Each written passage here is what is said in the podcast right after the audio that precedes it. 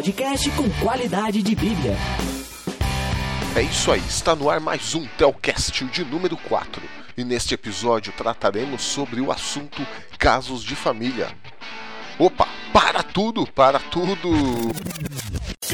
Você achou que eu teria a cara de pau de voltar assim, sem mais nem menos, depois de um ano e meio sem gravar, né?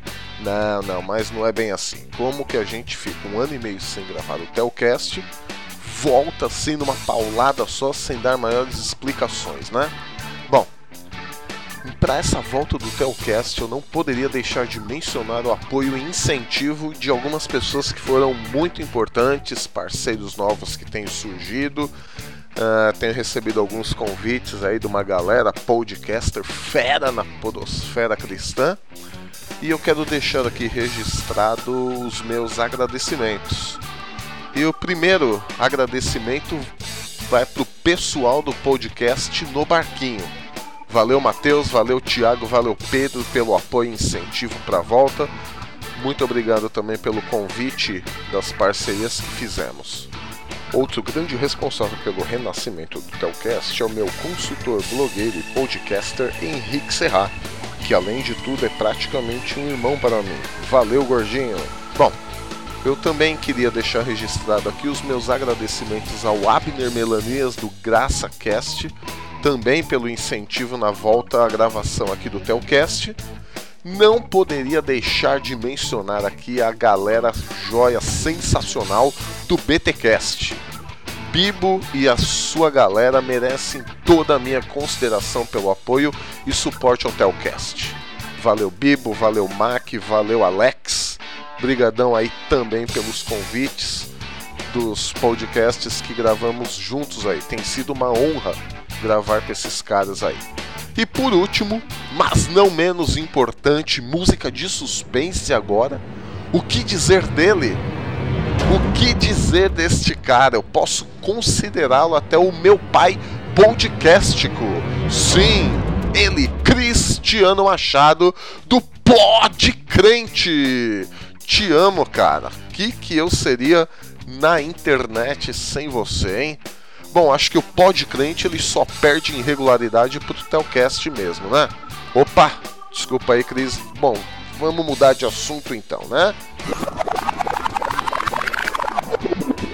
Bom, antes de falarmos sobre o nosso tema de hoje, eu quero informar que o blog alexandremilhoranza.com fez uma promoção sensacional com a editora Mundo Cristão ou a editora Mundo Cristão fez uma promoção sensacional com o blog Alexandre Milionário. O brinde que eles ofereceram foi o lançamento do livro Decole. Você está pronto para receber o poder de Deus? E a grande ganhadora foi a Aline Torres Pereira da Silva, da cidade de Monteiro, na Paraíba. Parabéns, Aline. Espero que você seja realmente muito abençoada com a leitura desta obra. Ok, então para a volta deste Telcast, depois de um ano e meio sem gravar, nós trataremos então sobre o tema casos de família.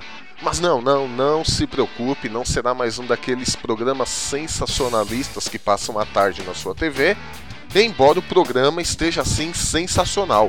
Neste programa falaremos sobre as genealogias na Bíblia. O que são essas genealogias? nós veremos alguns exemplos das genealogias. Para que servem aqueles montes e montes de nomes em nossas Bíblias? Por que a genealogia é tão importante? O que nós aprendemos sobre Deus por meio das genealogias? E veremos também algumas aplicações práticas para a nossa vida sobre as genealogias.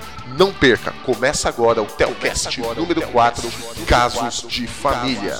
Bom, a primeira coisa que nós temos que aprender sobre as genealogias é qual é a função dela, né? O que ela representava para o povo hebreu ou para os povos do Antigo Oriente Médio, né?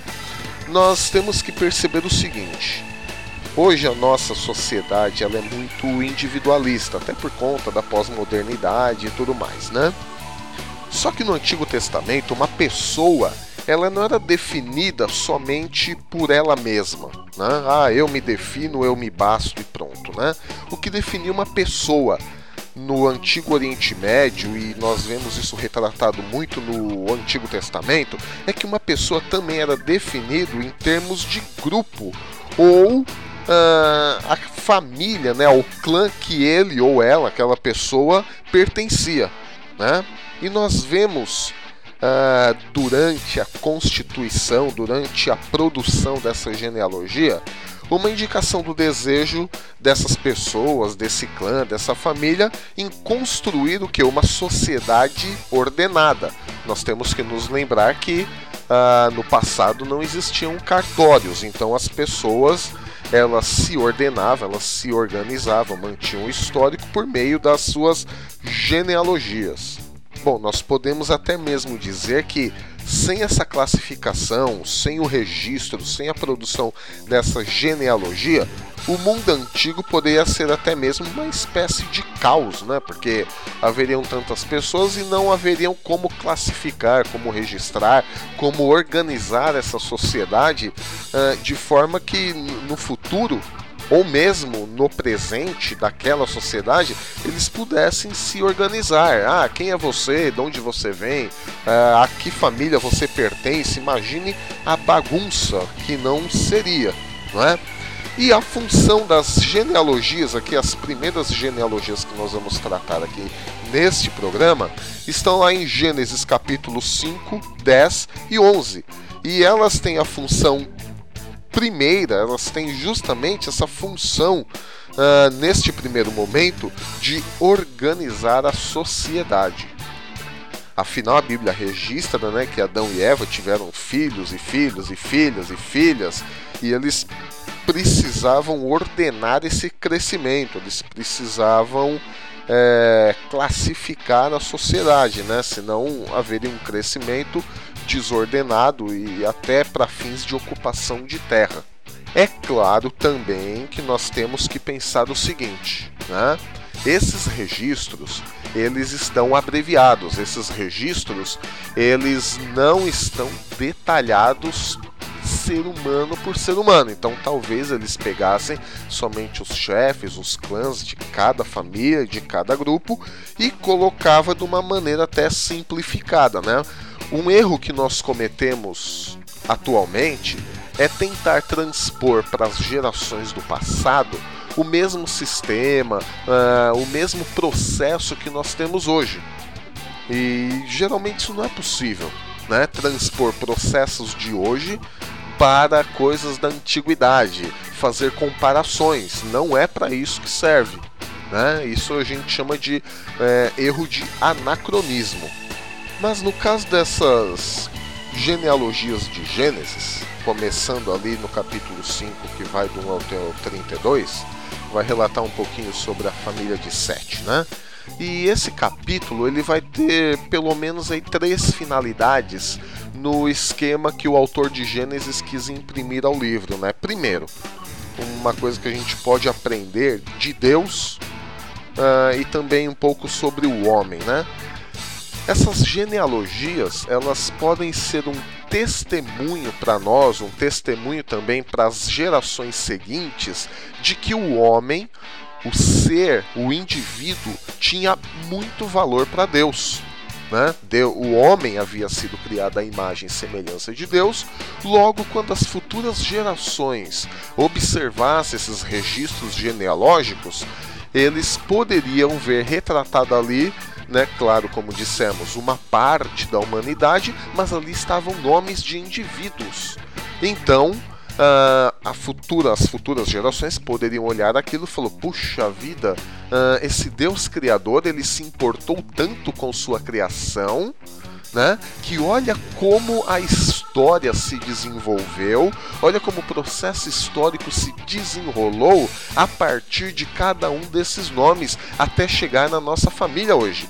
Vejam o cuidado, vejam o amor desse Deus criador por nós, por sua criação.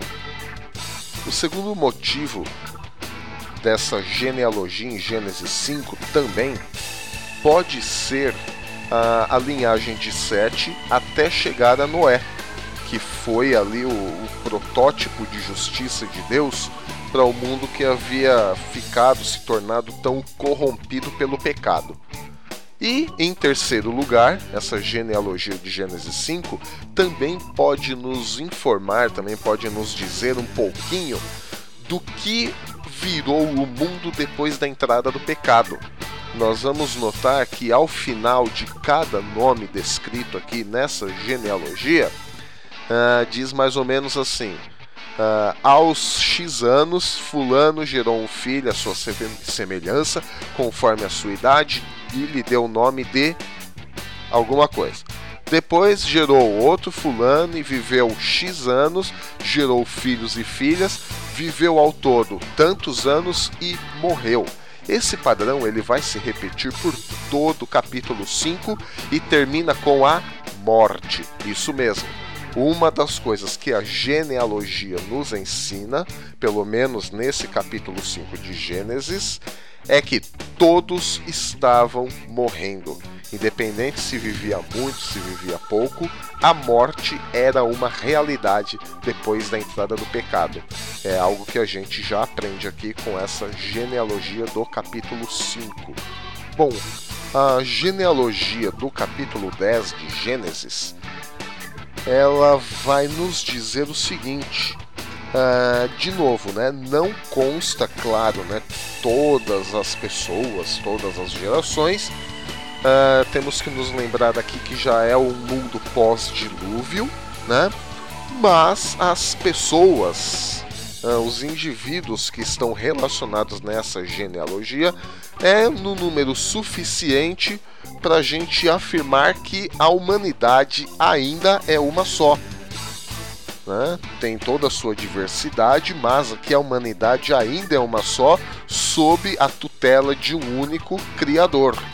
Um negócio interessante aqui nessa genealogia é o seguinte: a maioria dos nomes ainda pertencem a indivíduos, a pessoas, né? Só que nós vamos encontrar mais tarde por todo o Antigo Testamento que o nome dessas pessoas, o nome desses indivíduos, eles virarão nomes de cidades, nomes de povoados, né? Por exemplo, Israel, Edom, Moabe. Então, esses foram fundadores de cidades, de comunidades algum tempo depois.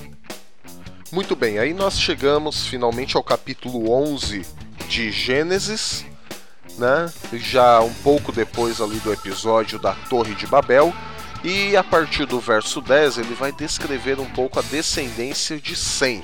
Eu digo descrever um pouco a descendência de Sem, porque é claro, fica torna-se claro mediante o estudo literário, mediante o estudo mais aprofundado da genealogia, que ali não estão enumeradas todas as gerações. Né? Hoje a maioria dos críticos, estudiosos e eruditos concordam que essas gerações, essa genealogia contém buracos imensos aí nas, na contagem das famílias, né? E o autor de Gênesis, ele conta aí 10 gerações, né? Talvez para combinar, né, um pouco com as outras 10 gerações que estão enumeradas, que estão listadas de Adão até Noé, né? Então nós temos que nos lembrar que o povo hebreu era um povo muito numerólogo, mas não se preocupe, calma, é dizendo numerólogos no bom sentido, né? Nós vamos estudar um pouquinho mais para frente essa questão uh, do número das gerações, mas assim, o fato é que alguns estudiosos uh, quiseram chegaram a essa conclusão, na verdade, né? De que essas 10 gerações no capítulo 11 talvez tenha sido para combinar com as 10 gerações de Adão até Noé uma peculiaridade, né, que uh, entre essas genealogias é que aqui já na genealogia pós Torre de Babel a idade uh, das pessoas ela realmente vai diminuindo em relação à idade do pessoal antedilúvio, né, antediluviano. Uh, a gente vai notar que eles foram pais bem mais cedo e morreram um pouco mais jovens. Claro, se você considerar que 430 anos é morrer jovem, sim, eles morreram jovens. Muito bem, agora pulamos lá para o capítulo 46 de Gênesis, onde o autor ele vai descrever, vai relacionar os descendentes de Jacó. Isso vai do verso 8 até o verso 27 do capítulo 46. E aí a gente tem todos os filhos e netos, até bisnetos, provavelmente aqui de Abraão. E aí a gente lê um negócio desse e fala: puxa vida, mas para que isso, né? É, para que, que serve isso? Porque o que me interessa esse monte de, de nomes aqui, né? E nós temos que imaginar que o Pentateuco eles eram registros separados de vários documentos, isso foi organizado, né? Uma parte foi redigida, outra parte foi colecionada e colocando, foi adicionado esses novos registros, né? Para formar uma unidade única do Pentateuco. A primeira coisa aqui, uh, o autor pretendeu mostrar com esses nomes que Deus cumpriu a promessa feita a Abraão de dar muitos descendentes a ele.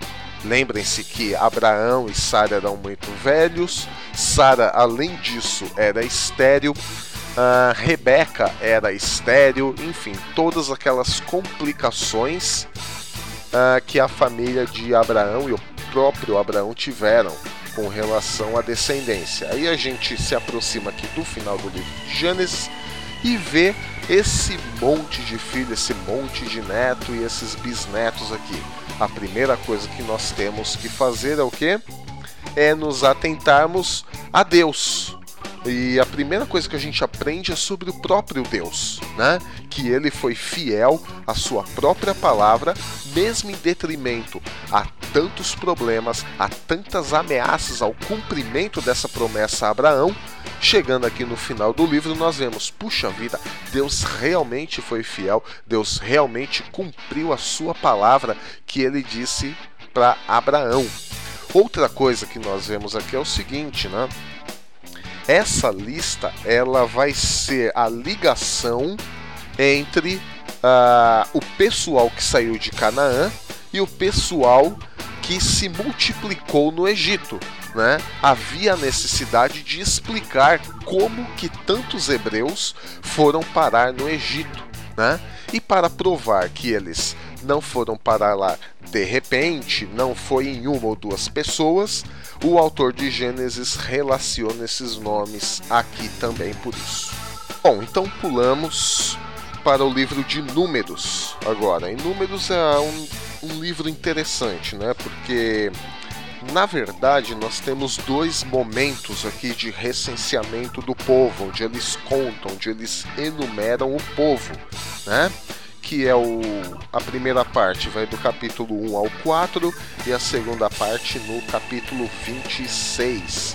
E, livro, e o livro de números é até relativamente grande, né? Tem 36 capítulos na nossa Bíblia e os recenseamentos ocupam cinco capítulos, quer dizer, então não é uh, não ocupa uma parte tão expressiva assim, né? Mas os antigos uh, judeus de origem grega, quando traduziram a Bíblia para Septuaginta, eles acharam importante esses números.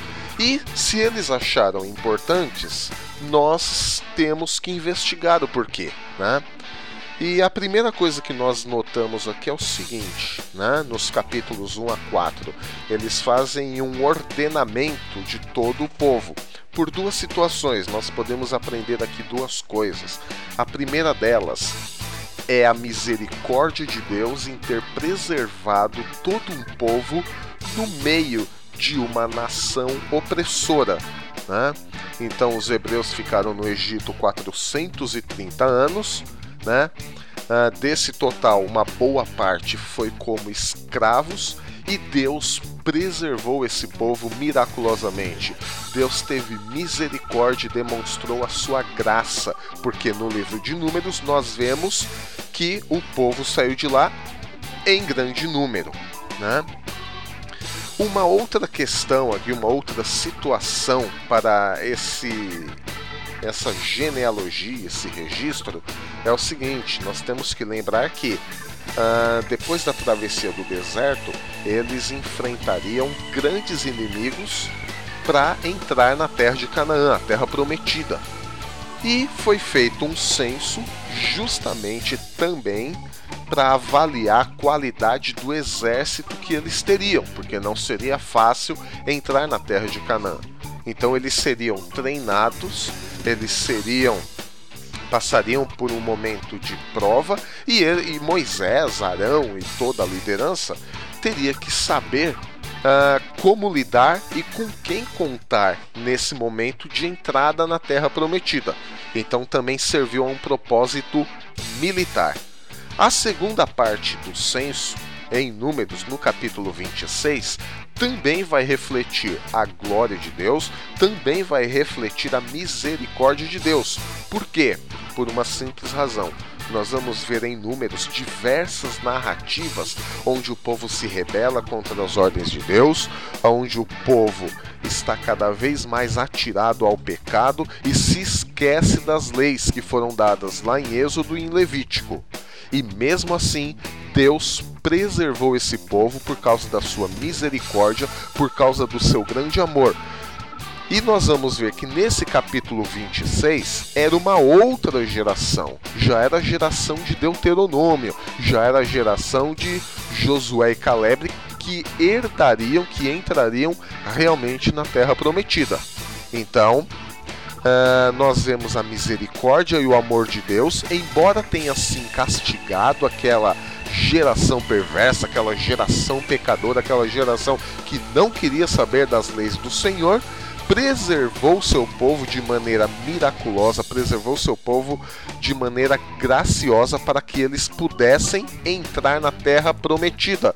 Porque Deus cumpre a sua palavra, Deus cumpre a sua promessa, mesmo em detrimento do pecado do homem, mesmo em detrimento da desobediência do homem em querer se afastar dele. Deus mostra e continua mostrando o seu amor e a sua misericórdia.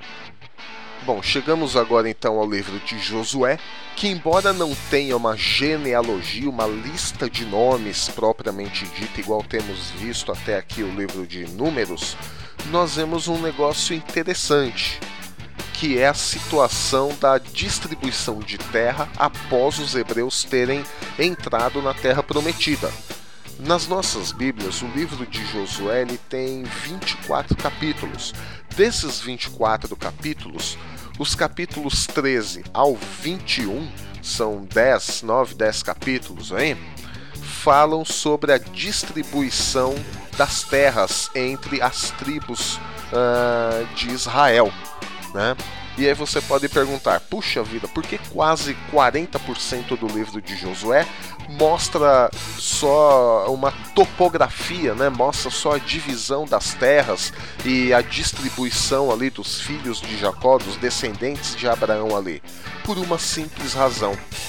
Novamente nós vemos a misericórdia de Deus demonstrada na vida do povo e nós vemos também que Deus cumpre a sua promessa. Deus havia prometido uma grande descendência, isso ficou provado no livro de Números. E Deus havia também prometido para Abraão a terra prometida, Deus havia prometido a terra de Canaã. E em Josué, por meio desses nove, dez capítulos aqui, nós vemos que Deus cumpriu a sua promessa em dar uma grande descendência e em dar terras para o seu povo escolhido. Então, Outra coisa que nós continuamos aprendendo sobre Deus é que ele é fiel à sua própria palavra, independentemente do homem.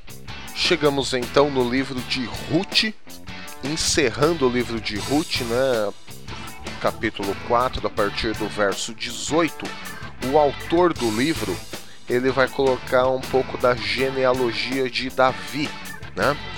E aí a gente tem um, um pequeno problema, que não é um problema tão grande assim, porque o livro de Ruth trata do período dos juízes. E nós sabemos que o período dos juízes foi um período muito conturbado da história de Israel, onde cada um fazia o que queria porque não havia um rei em Israel. Essa era a conclusão do livro de Juízes, uma bagunça, uma zona generalizada, né? E o livro de Ruth, ele nos dá um pouquinho de esperança no meio dessa bagunça toda que é o livro de Juízes, porque nos aponta uma família que permaneceu fiel aos princípios e à lei de Javé. Né? E aí, no final do livro de Ruth, provavelmente uh, um acréscimo uh, do período de alguém do período dos reis, né? exaltando uh, ao rei Davi. Né? Então imaginem um contraste num período totalmente marcado pela apostasia, totalmente marcado pela desobediência, cada um fazia o que queria, porque não havia um rei. E o livro de Ruth, ele, contra, ele contrasta com esse período tenebroso porque apresenta o rei Davi e sua genealogia. Então, o que o autor quis dizer com essa genealogia? Que Deus estava preparando por meio de cada um, de cada uma dessas pessoas que aparecem nessa genealogia, o rei Davi que, como todos nós sabemos, foi o rei segundo o coração de Deus, e o rei modelo, que seria também o modelo do Messias, tão aguardado, tão esperado pelos profetas, por todos aqueles no período exílico. Claro, nessa genealogia também parece que há omissão de alguns nomes, porque o propósito do autor aqui não foi mostrar toda a família de Davi o propósito do autor aqui nessa genealogia foi para mostrar o seguinte, como se os leitores tivessem que entender o seguinte, galera, o negócio tá feio aí nesse período dos juízes, tá? Só que é aí uh, Deus ainda não esqueceu do seu povo. O negócio tá feio, tá? Mas é aí que há ainda a continuação da promessa de Deus. E mesmo nesse período tão conturbado, Deus preservou alguns fiéis às suas leis, à sua palavra, e daí virá o rei que será modelo de rei, de servo do Senhor em todo o Antigo Testamento daqui para frente, que é o rei Davi. Ou seja, essa genealogia transmite esperança, essa genealogia transmite confiança nas promessas de Deus, mesmo quando o negócio parecia estar muito feio. Bom, a nossa próxima parada genealógica se encontra no livro de Crônicas. Né?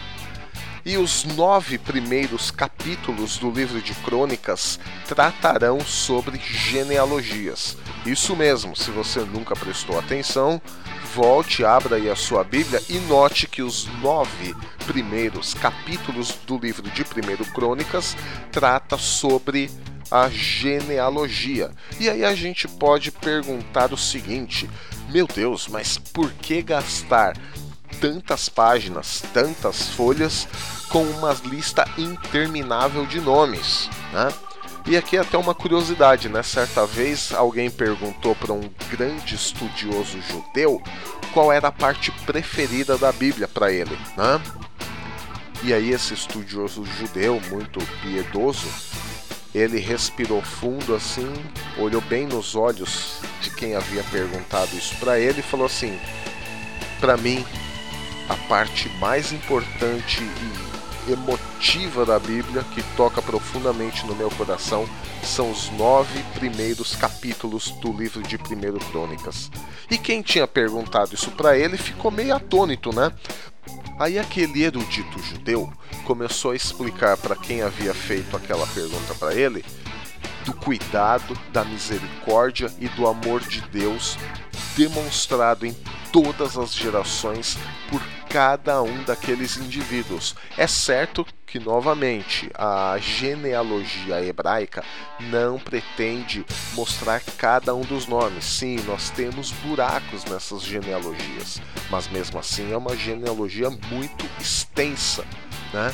E aquele erudito judeu ele começou a explicar que cada uma das gerações uh, antes do dilúvio, depois do dilúvio, antes do cativeiro, depois do cativeiro, havia recebido a misericórdia de Deus. Que para ele, Deus sempre reservou uma segunda chance, Deus sempre renovou a misericórdia dele para com seu povo, Deus sempre procurou demonstrar o seu amor, mesmo em detrimento do pecado, mesmo em detrimento do cativeiro babilônico. Nós temos que lembrar que o livro de Crônicas é um livro pós-cativeiro babilônico, onde o povo judeu havia perdido a sua identidade social, havia perdido sua identidade religiosa, havia perdido a sua identidade como povo. Eles estavam numa terra estranha, estrangeira por 70 anos, já era uma outra geração.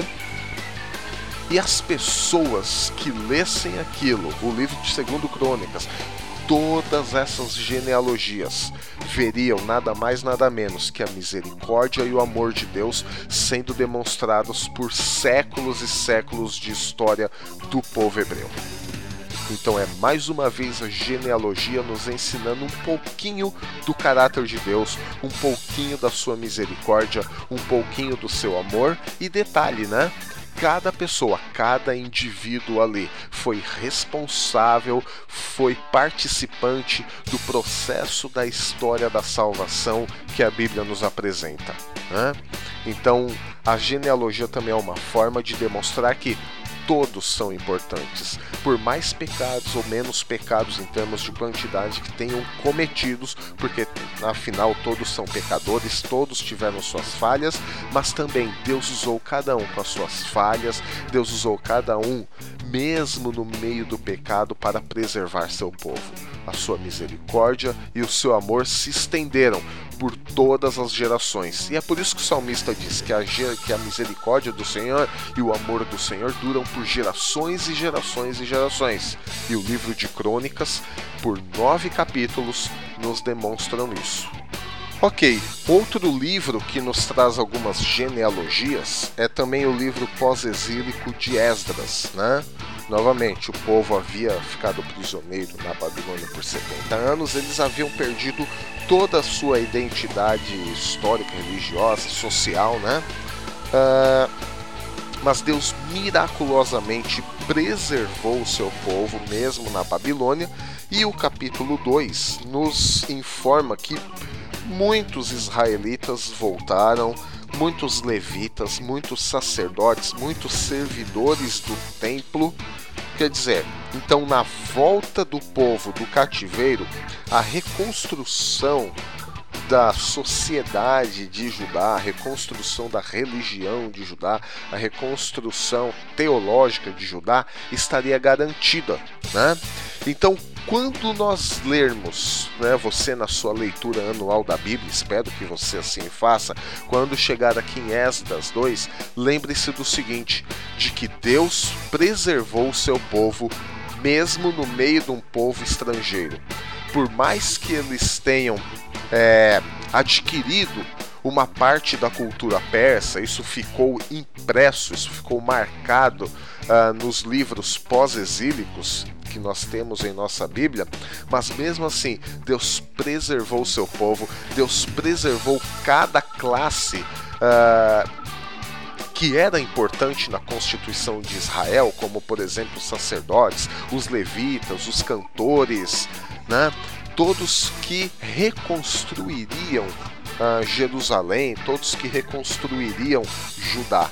Nisso, de novo, nós vemos o cuidado e a preservação de Deus. Uh, e cada um aqui, nome por nome, nós vemos que foram preservados e foram importantes nessa reconstrução da identidade religiosa, da identidade social, da identidade teológica do povo de Israel. Né? Então, quando você de novo ler qualquer tipo de genealogia, olhe com estes olhos, né? Do cuidado de Deus, da misericórdia de Deus, do amor de Deus pelo seu povo. Aí uma atenção especial merece aí o capítulo 10 do livro de Esdras, a partir do verso 18, alguns culpados de casamento misto nesse retorno do povo do cativeiro babilônico para a reconstrução da sociedade de Judá. Era importante nesse momento que o povo permanecesse fiel aos princípios e às leis de Deus. Né? E na realidade aqui, o autor de Esdras ele relaciona uma série de nomes né, de pessoas que quebraram esse pacto, que quebraram uh, esta lei de não se juntar com outros povos, porque afinal eles estavam em reconstrução da sua identidade, reconstrução da sua teologia, reconstrução da sua sociedade, né? E esse tipo de casamento misto, neste momento, atrapalharia essa reconstrução, porque possivelmente eles se deixariam influenciar negativamente. E aí como que não seria essa reconstrução, né? Então também há uma genealogia aqui voltada também para o mal, né? De pessoas que não fizeram, não seguiram o acordo que foi estabelecido nessa volta. E aí nós vemos também que a Bíblia ela é muito franca, ela não coloca só a parte boa, não coloca só a parte bonitinha do povo, não, ele, ela coloca também, ela relaciona aqueles que falharam também, né? Então ela aponta também o erro para que as gerações futuras não se esquecessem disso. Né? Então essa genealogia serve para isso, né?